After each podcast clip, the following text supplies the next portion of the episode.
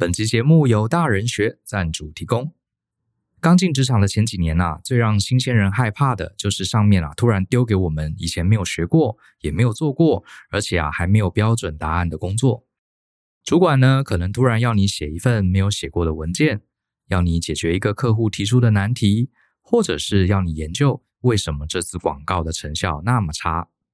如果这时候有好心的前辈愿意指导，那真是祖上积德。但多数时候啊，大家根本没空教你，甚至啊，他们自己也不知道该怎么做，所以呢，只能靠身为菜鸟的我们自己想办法。这就是为什么近年来所有企业都要求新人要有问题分析与解决的能力。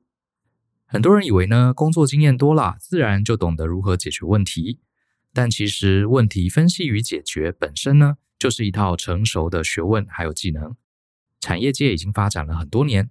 如果你能利用这套系统化的思考方法，就能快速累积这方面的能力。我想要推荐你这门全新的线上课——年轻上班族必备的问题分析与解决课。主讲者呢是前台积电的主管，目前是国内知名顾问彭建文老师。这门课呢会将一流企业内部啊解决问题的思路，用浅显易懂的职场案例来解说。你学会之后呢，下次啊遇到各种难题。你不会再慌慌张张、无所适从，而是会老神在在、按部就班的分析与拆解，并且收敛出最佳对策。这是一堂能够让你凸显专业价值、提升职场能见度的课程。欢迎透过节目下方的说明栏观看这堂课更多的介绍。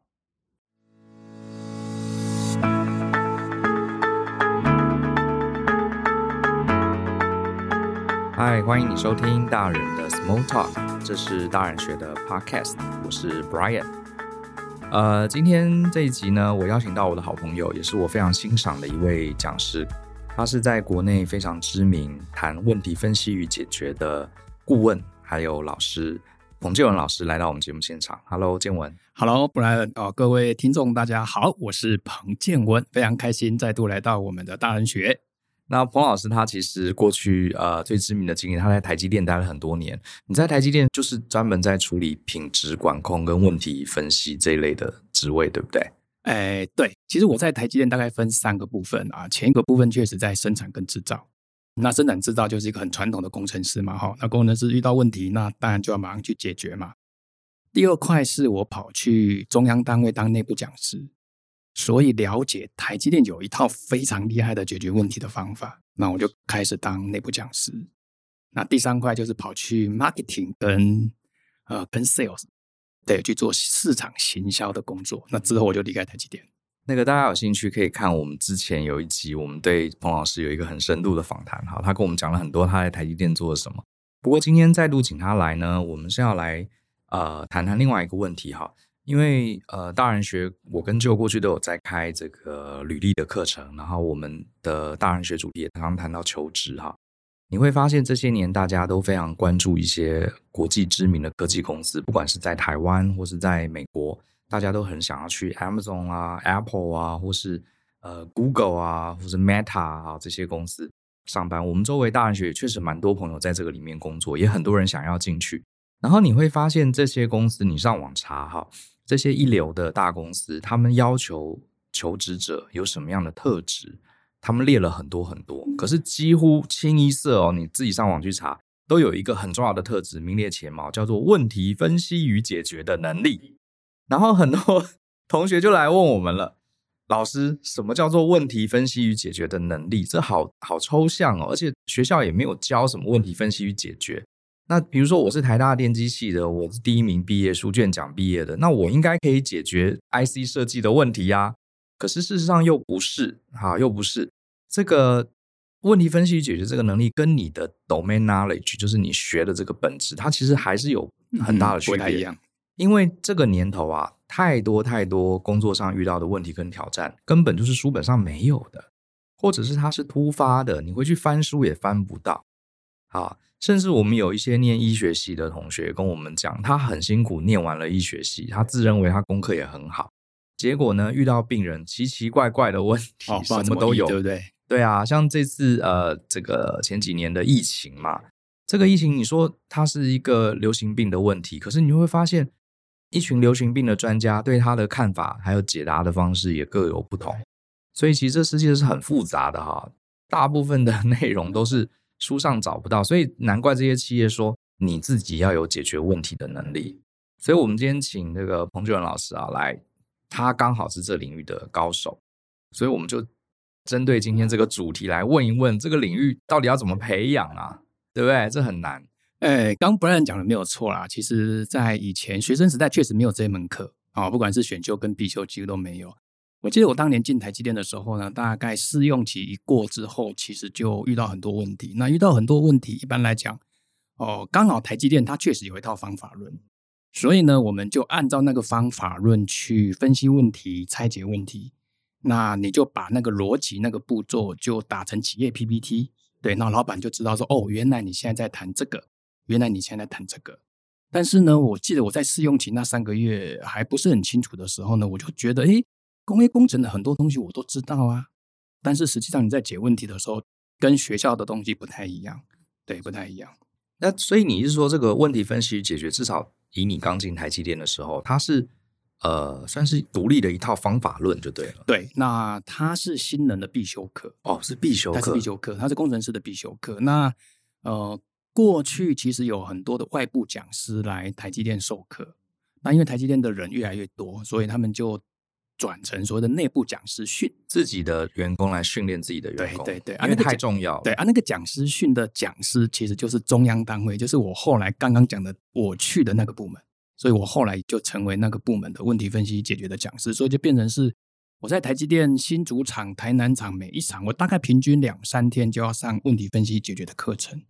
所以我们真是找对人了，没有真的啊！你说你要谈问题分析与解决领域啊，各位你可以 Google 看看，你大概出来第一个就是彭俊文老师。谢谢谢谢，不好意思，真的是这样子啊，对啊，没有，其实应该是说刚好自己运气也非常好啦，因为大公司大家可以想一下，在一家大公司里面有台大的学生，有清大的学生，每个人都有每个人的专业，还有一堆国外留学回来的，对啊，Stanford、Berkeley 的，我旁边就做一个 PhD 啊，那他们的专业绝对一定有一定的水准，对。但是遇到问题的时候，你就发现他们跳来跳去的，其实老板听不懂，一下子讲那个，一下子讲那个。那有时候老板就突然就说：“请问你可以告诉我你的问题是什么吗？”连问题的界定可能都需要训练才能讲清楚，不是说你念了一个博士你就会了。没错，因为在组织内部有些东西其实没有你想象中的简单。嗯，可不可以给大家几个简单的例子？就是说问题分析与解决，呃。好，我这样举个例子好了。假设今天有呃这个这个甲跟乙两个人，那甲是这个斯坦福大学的博士，可是他没有受过问题分析与解决的能力。嗯、乙呢，可能只是一个学历普通的人，好，有一定的专业啦，可是当然没有博士那么厉害。可是他很熟悉问题分析与解决。那假设今天比如说产线啊，或是呃任何的一个工作上出现一个问题，这两个人会有什么差别？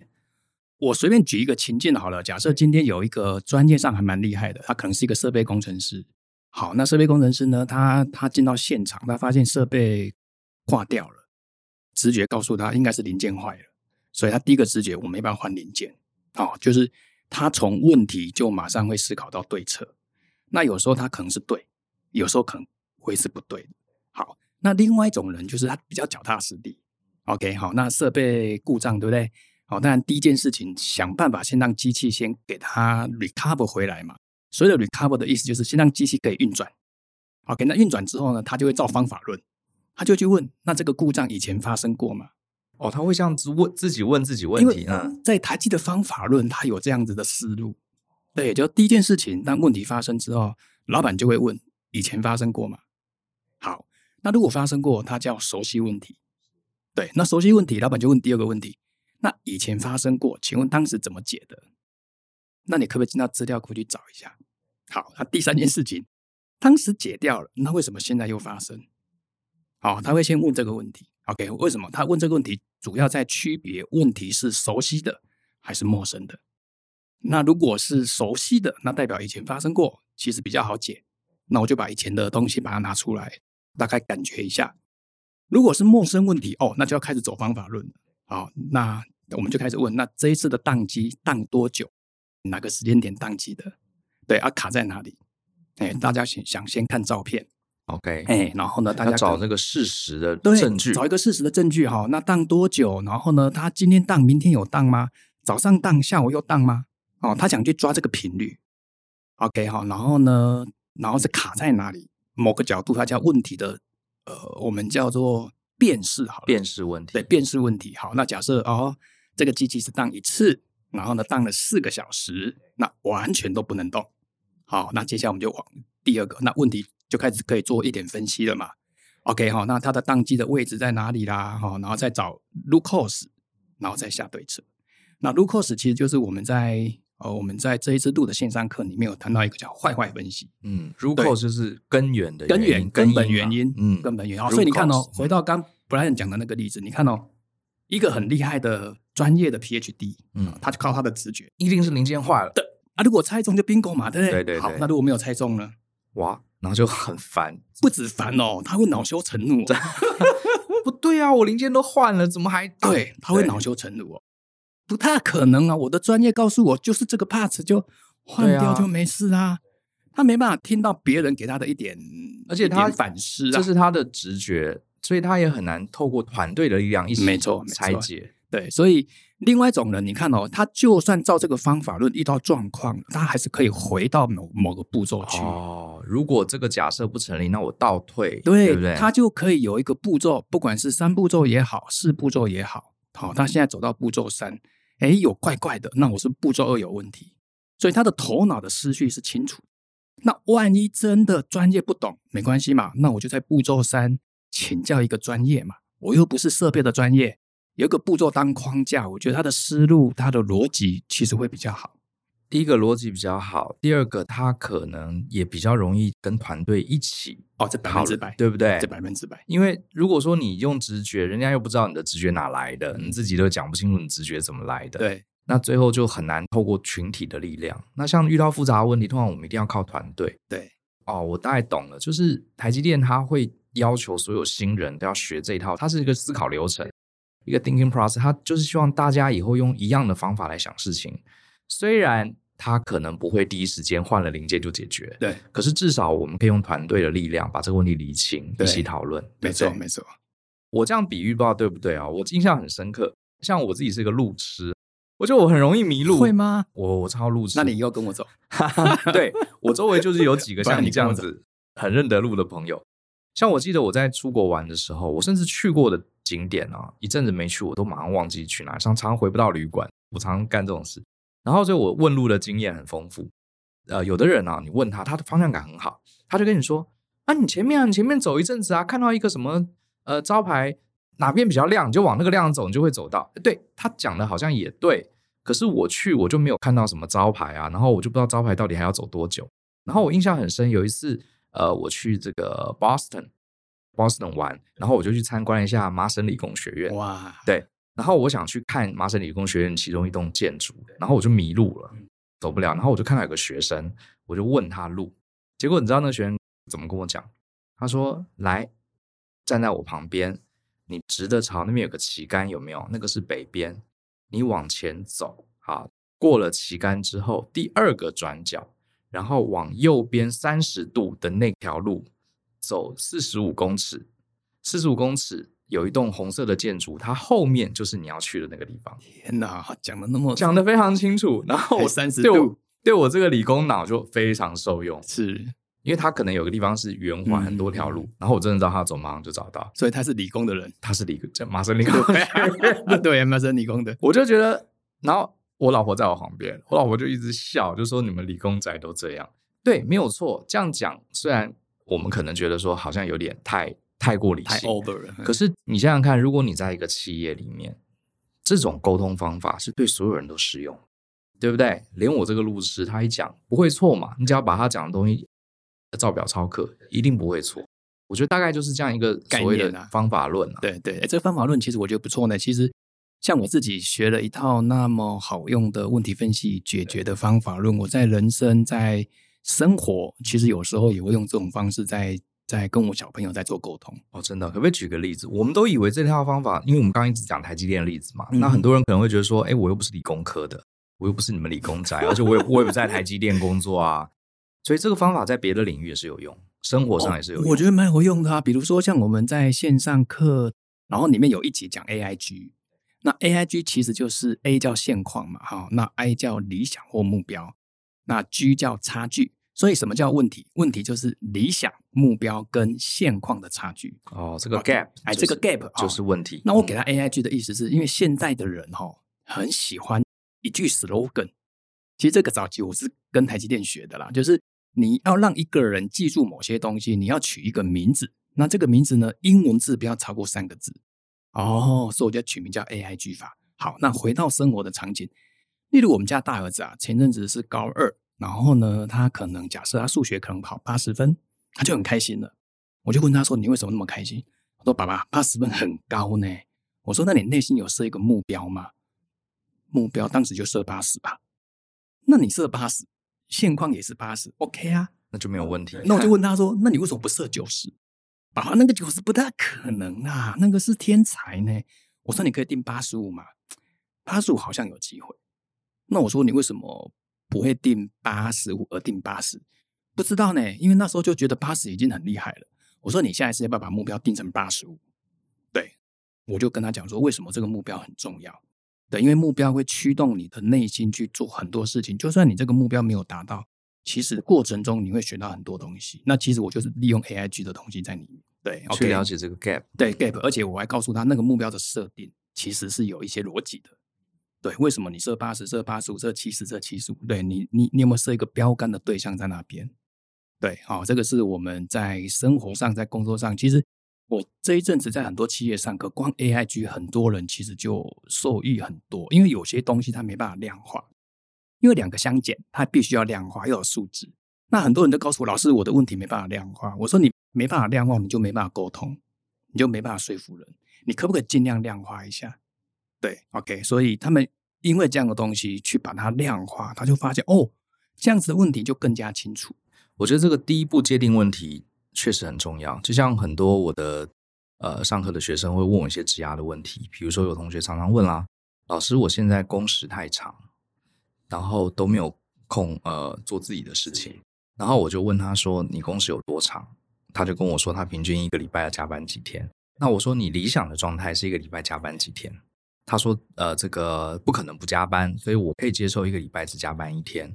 那我说你现在一个礼拜平均加班几天？他说三天，三天，所以差两天，差两天。所以你的目标是，那你那两天到底在做什么？这些工作我们在拆分，是你自己做不完，还是老板给你太多？好，不管原因是什么，你怎么样把三天的加班变成两天？我就这样跟他聊聊，哎，最后他就想到一些方法了。” 这就是 AIG，这就 AIG 嘛。其实很多时候我们会把问题变成一种情绪的抱怨。哎呀，一直加班，工作都好烂啊，整天加抱怨抱怨，最后你还是没有任何解法。可是我们把它变成你期待，呃，你可以接受，呃，最多加班几天？你现在几天？最后问题就变成怎么样少两天，早点回家，对不对？然后他说工作生活不能平衡，我就说那假设你这两天都不用加班，你回家要干嘛？嗯，没错 没错。哎，他又开始研发更多的思考。哎，对啊，这两天要干嘛？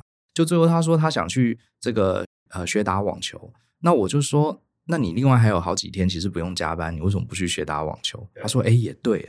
结果他后来就照这个方式，哎，一层一层解决问题之后，而且他还让他生活更丰富。嗯嗯嗯，对啊，我觉得这是很棒的想法。而且这个就是之前不然我们就稍微聊一下，其实问题分析解决本来就是一门，我觉得还是一门比较专业的方法论。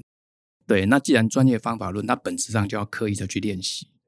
对，那刚刚 Brian 讲的，我就想到一个想法，例如刚刚那一位职涯有问题，他说一周加班三天，对不对？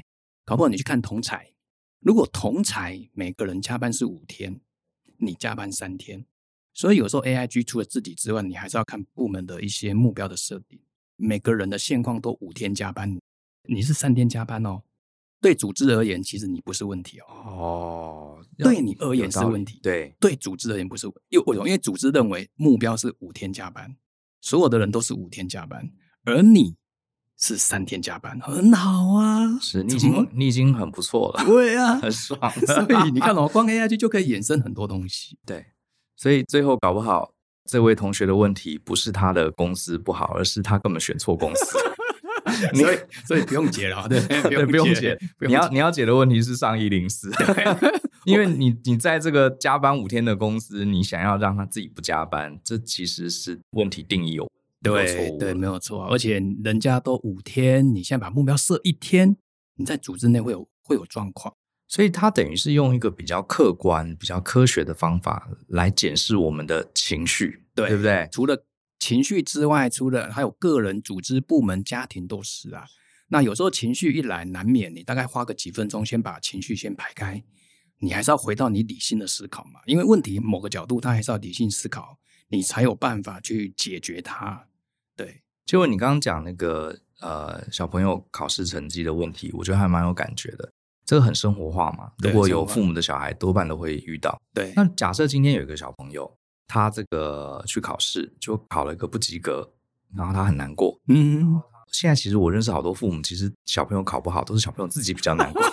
父母都说，对不对？现在爸妈跟我们以前不一样，以前那个棍子就来了，现在都是爸妈说啊，你下次加油就好了。可是我像我很多学生，他们的小朋友是自己很气。对，就我都补习了，我都很认真念了，老师交的作业我都写了，可是我为什么就考不好？然后就在家很气。嗯、那爸爸妈妈其实是安慰小朋友，哎呀，没有关系，你下次就努力。可是好像也不能解决问题。对，是的，我们还是希望小朋友成绩能进步，这样子他才有成就感嘛。对对。假设今天遇到这样的一个 case，小朋友考试考很差，然后自己在生气，然后怎么念分数拉不起来，这个可以用问题分析解决方法帮他分析吗？百分之百啊，因为 会你会怎么做？呃。我们先不聊情绪了哈，因为情绪已经结束了哈。你看到你今天考五十分，好，那五十分我们就分两个部分哦，就是一分到五十分，你对哪些题目？好，先看自己五十分对了什么？对，对你对了什么？你会不会很擅长某一种题目？啊，那如果是，我们就先给他一个鼓励嘛。哇，天哪，这样子题目很难呢，你都会了。OK，好，这第一个啊。第二个是，那还有五十分你没有答对嘛？那我们来看这五十分你。到底是哪一个状况是有问题的？例如，可能都是逻辑，或者是可能都是所谓的二元方程式，好，类似这样的东西。哦，去找题型，对，去看到底它失掉的分数是失在哪一块？没错，所以这个角度啊，其实我们还没有在找原因，我们在做问题的拆解，拆解而已。嗯、对，所以也就是我们这次线上课讲的层别法，层别法。对，只是我们在做我们在做分数的一些分析。好，那假设哈、哦，分析出来，我们就得到一个结论。原来你五十分不会写，有百分之八十，所以五十分的八十是不是四十分？好，这四十分可能都落在某一种题型里，比如说这个问答题不会写，对，嗯、类似。好，那假设你找出这个了，好，那我们再回应到现况。现况的意思是说，那你在补习班的时候，你这一块老师有讲吗？好，就是一个是现况，一个是拆解。好，那老师有讲，你不会。好，那到底问题在哪里？老师完全没有讲，那你不会合理吗？好，那这个时候我们就可以再往下走。但是我觉得前面还蛮重要的，也就是说，你不用急着说为什么你只考五十分哦，原因是啊、哦，因为我没有好好认真。那时候你没有好好认真啊、哦，因为补习都占掉我太多时间了。一般的人啊，很习惯走这个思路，哦，但是我觉得这个思路不够具体，不够具体，而且它有一点类似我在上课常讲大海捞针。对，你在茫茫的大海。在找原因，碰运气，这边捞一捞一下，那边捞一下，没有章法。对，最好还是先做问题分析，或叫问题拆解，然后把你会答对的五十分做个分析，你没有答对的五十分先做个分析，那你就会聚焦。那聚焦之后，你再跟现况来做一点分析，你就会知道说，哦，原来关键的问题补习班有教，但是你不会。哎，你讲到这个例子啊，我觉得很有意思，让我回想起我自己以前读书的时候。我觉得这个问题分析与解决真的很重要。像我以前国文高中的时候，我国文分数很差，虽然我爸是国文老师，可是我国文分数考考很差，我就很生气，因为我觉得我觉得我自己中文能力不差，因为我作文写得很好，可是我国文最后总成绩就很差。然后呢，呃，我当时就是有一个这个我的同学啊，他是我们班前几名的，我就跟他聊这个问题。结果他给了我一个非常好的建议。我现在想想，他是一个很有问题分析解决的人。他就跟我说：“哎，姚少，你中文不是很很强吗？你爸爸不是国文老师？”我说：“是啊。”可是那你为什么国文会差？我说：“对啊，我也很好奇。”他就他其实现在想想，真的就是层别法。哦，OK。他就帮我看我的考卷到底是哪里考的不好。是。结果这个选择题、作文、简答我都考得很好，可是有一种题目我几乎都不会写，叫做国学常识。哦，就是他问啊，比如说唐宋八大家是哪八个人？我我背不起来，背不起来。而且我觉得这个跟国文没有关系。就算你就算叫你背，你也不想背。我也不想背，因为我觉得唐宋八大家课本有写，为什么你要问我这个无聊的问题？可能我对这种有排斥啊，我就都没有念。然后后来呢，我同学跟我讲一句话，我觉得讲的非常有道理。他说：“如果你不想背的话，那你就不要背。可是呢，这种题目啊，呃，联考里面至少会有百分之十五。”是跟国学常识有关的，你就去买一本专门讲国学常识的书，然后你联考前两天你再背就好了。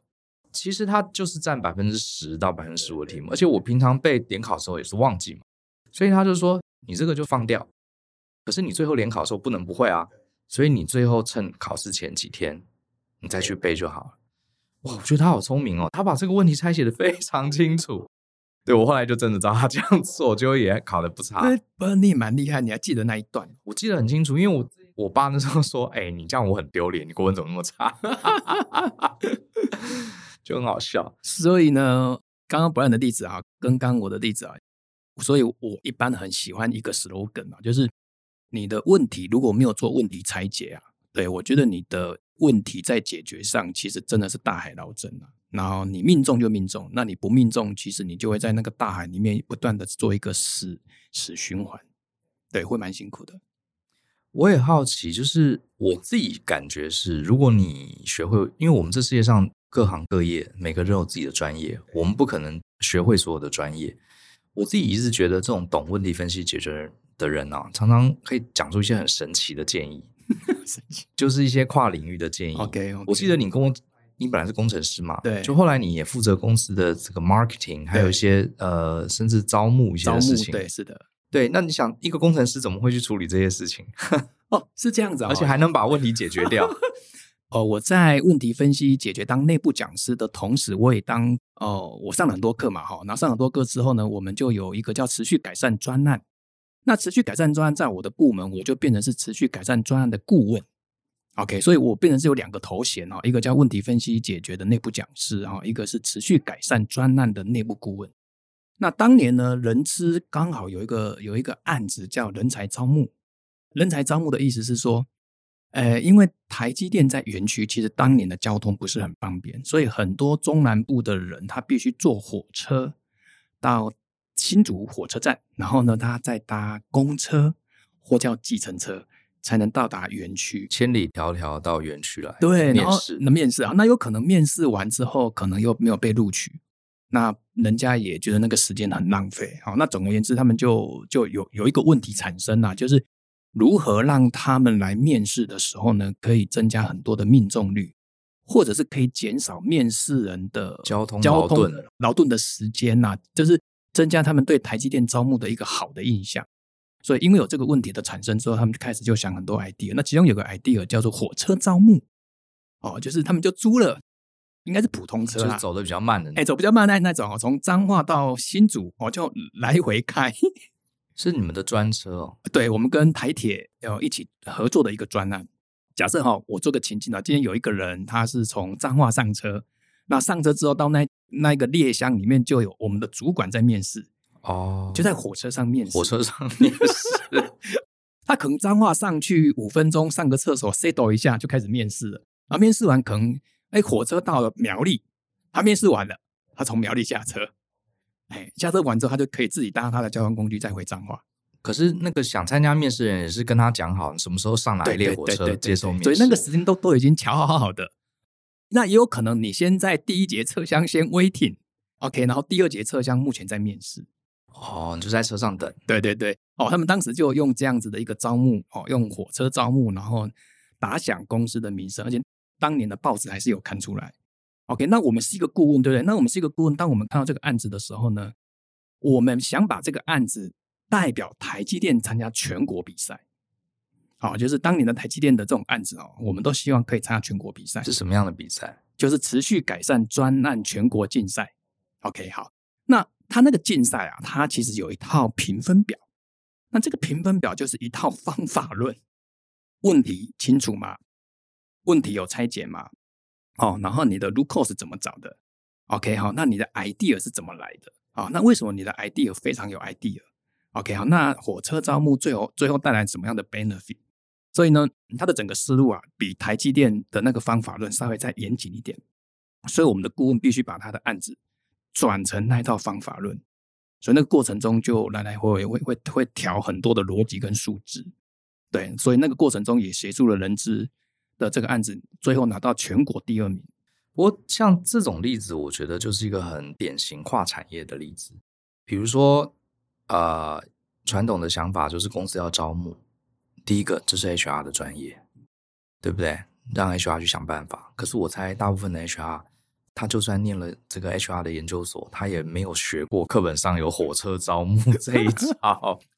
这个真的就是你要去发挥创意。那很多人都说创意很重要，可是我觉得创意还是有章法的。没错，如果你懂这一套问题分析与解决的逻辑，实际上啊，创意本质上它还叫问题分析与解决。所以我们在问题分析解决的方法论里面，在思考对策那个地方就是要发挥创意。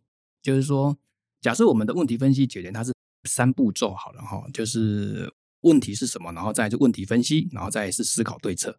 那思考对策那个地方，其实，在我们的线上课也好，或者我们现在在谈问题分析解决这个方法论，我们都把创意放进去了。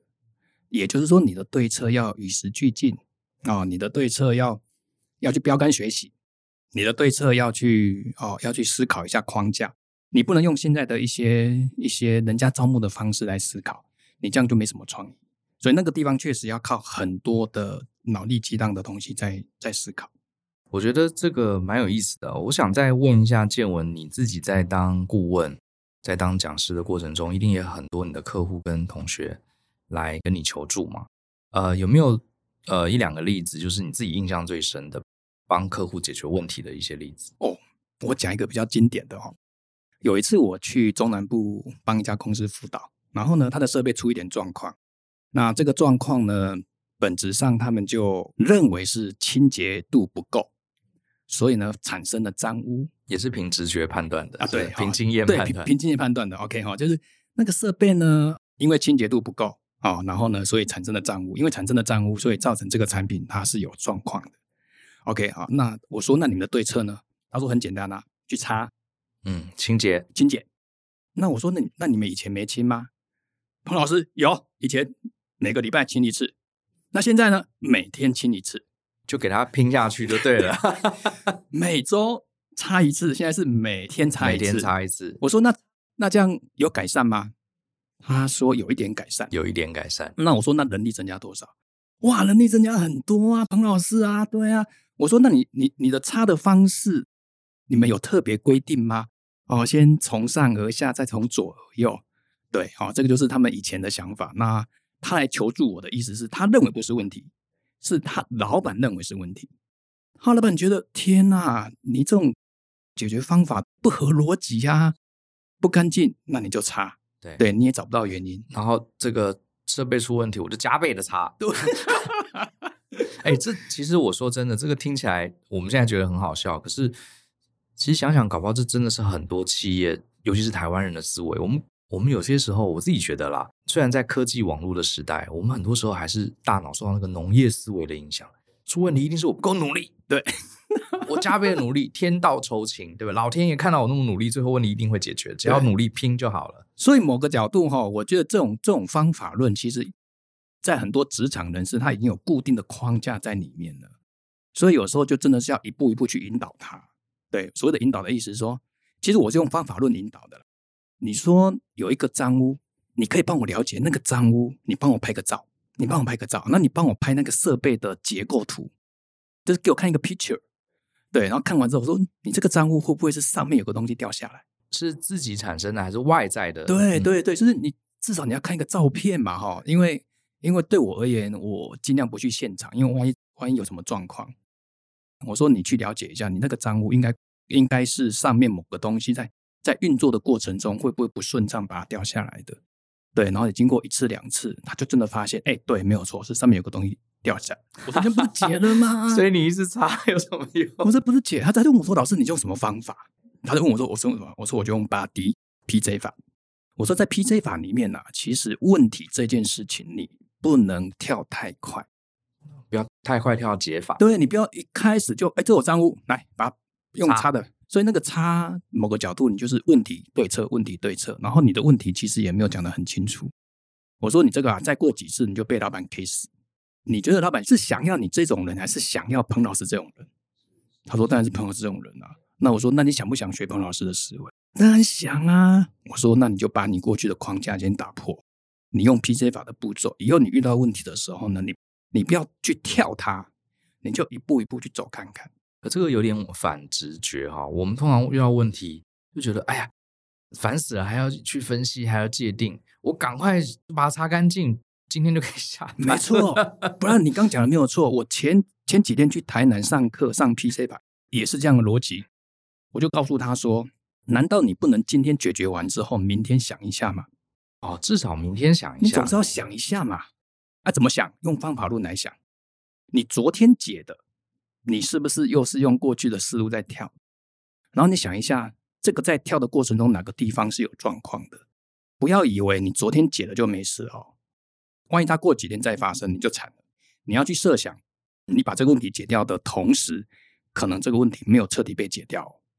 对，所以当下 OK，但是你隔天要去想，对啊，至于怎么想，这就是这一套方法论。没错，就是我们这套 P C 法，这次跟 Brian 这边有有合作，我们把一些方法工具，其实已经把它弄得很简单了。那某个角度，它也是叫突发状况。因为在职场的问题非常多，有人的问题啦，哈，有改善的问题啦，哈，有突发状况，所以呢，我们这一次录的就比较偏突发状况。当你遇到突发状况的时候，你你怎么办？没有错，你可能突发状况，短时间你可能两个小时就照你的，就照你的逻辑去解它。但是你明天你稍微想一下，那我给他一个感觉哈，如果你学的这一套 PJ 法。一次、两次、三次啊！你在突发状况解决的思路，其实你会有你的逻辑，那个逻辑有方法论的影子在你的 DNA 里面哦。我觉得让我想到那个福尔摩斯，哎，嗯，怎么说？福尔摩斯办案其实他有一个思考逻辑，思考逻辑，对，对不对？像我们看那个什么柯南，那个谁啊，小五郎，小五郎，他每次有人死了，他马上就说一定是谁杀的，太快了，太快了。然后柯南就会去看，哎。这边门好像有开过的痕迹，看看窗户窗帘为什么这个会飘？有风，他会去一个一个推理哦。我我可能会先看这个人怎么死的，他这死的是是嘴巴流血还是头流血？对对对对，对，然后死死的姿势是在卧室还是都要去分析对，去分析一下嘛。对对对，对啦，这个例子蛮有趣，就是那个会不会问题分析解决，就是柯南跟那个。毛利小五郎的差别，而且我发现啊，学的一套呃问题分析解决的方法论，你的提问能力会变强，而且会有逻辑。然后这怎么说？提问就好比说哦、呃，问题我们讲 AIG 对不对？那我们讲 AIG，当你会 AIG 的时候呢，你在组织遇到问题，你你你就会问第一个提问句，请问那个目标是多少？我们到底要什么？我们期待什么？或者是哎，那个现况怎么收集的？啊，所以某个角度，它反思就是你的提问，而且这个提问句啊，在现在 AI 的时代，或是聊天机器人的时代，有这个方法论更强。哦、对你，很多人 ChatGPT 把它当 Google 用，觉得好像不好用，其实就是你问的问题不对。我前几天就利用它说，请问这个问题的本质是什么？他就告诉我了。对，但是你不会问题本质这几个提问句，你就问不出来了。对，你还可以问他。现况跟目标的差距，对，甚至有些时候我也会跟他说：“哦，这个问题现况是怎么样？如果我想要变成现况二，这中间的差距，你有什么建议？”没错，没错，电脑就很听得懂这种东西。是是是，所以呢，在这种 AI 的时代，这种方法论，我觉得会越来越重要。因为方法论的本质，它就是有一套思考的逻辑，你就照这个逻辑，你需要什么样的资讯，你就问他，对，那他就可以补足你那个步骤的的一些不足的地方。我觉得我们传统的教育其实把我们当成硬碟了，哦，就是去塞知识，知识对不对？哦，你要学电机，你要学化工，你要学国贸，你要学会计，然后我们就塞这些知识，然后越塞越多，然后可是你会发现这个时代变化太快。以前我们父母时代，他拿了一个学位，也许真的能应付他职场百分之八十的问题，可是现在真的是不行哎，你就算大学。念到研究所第一名毕业，你会发现你进职场第一天，那个问题就不是你学过的。我去年年底还教我们家儿子跟几个同学高二，就是 PC 法，他们觉得收益很多。嗯，我觉得一定的、啊，因为这个世界就是充满了形形色色、突发，然后书本上没有的问题。对对，所以与其是你去搜集学位啊，遇到管理问题再念个管理学位，遇到什么法律问题，赶快又去念个法律，你念不完嘛，念不完呐、啊。念不完。而且有 AI 的工具，像你刚才也提到，有那么多好的科技工具，就差我们能不能界定这个问题，对然后呃，这个问出一个好的问题，对然后找到答案。像我，们这次的线上课，我们在找根本原因，不是用了一个叫坏坏分析吗？那也跟听众稍微分享一下，坏坏分析本质上是来自台积电，也就是说，你买的这个线上课啊，其实某个角度你就是不用进台积电，你也可以学到一些东西。只是这一次跟大安学 Bryan 这里合作，我们把它弄得更简单，然后弄得更加呃 focus 在一种突发的状况。那我只想跟大家分享，就是坏坏分析本质上它来自台积电，对，网络上你也找不到这个工具，它就是来自台积电。那这个坏坏分析哦，如果你知道这个工具的脉络，你可以问 ChatGPT。嗯，我问过了。嗯，对，效果还不错，效果还不错。你就一直问他为什么？为什么？为什么？对对对对。然后你你就说你可以告诉我这个因果的逻辑是对的吗？然后除了这个因之外，还有没有第二个因？好，那这个东西你如果没有去听我们的这这一集的节目，你就问不出来了。有道理哎，哎，这个是我们一开始在呃安排这一集还没想到的。其实他，你如果有这样的很清楚的系统化的思维。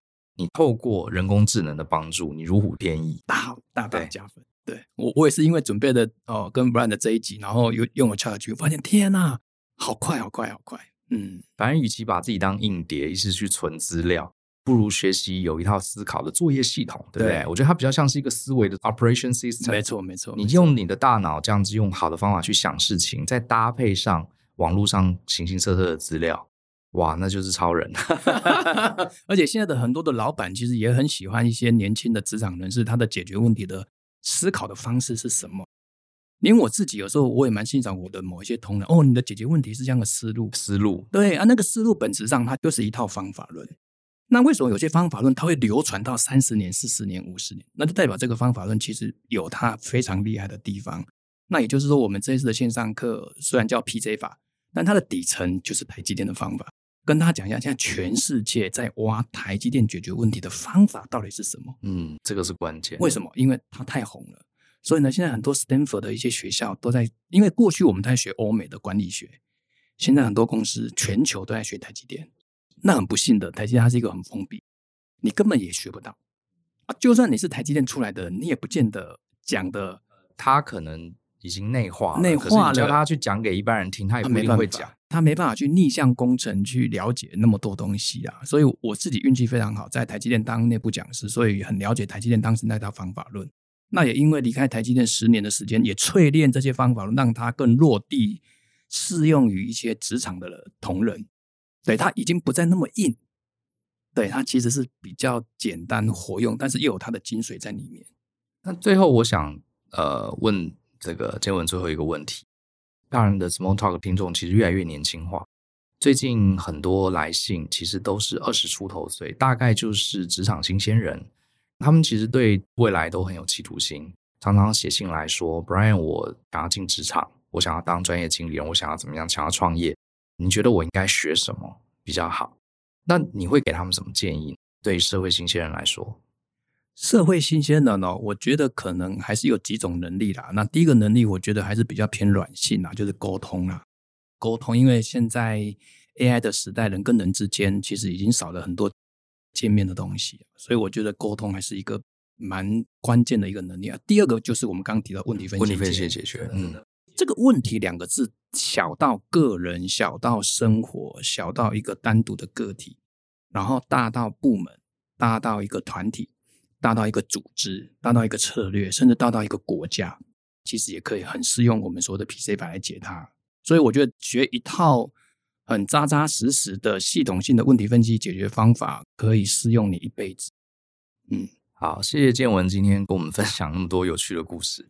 这边最后也要跟大家分享一下，刚刚建文也有提到，我们一直觉得年轻上班族很需要学沟通，还有另外一个就是你的 thinking process。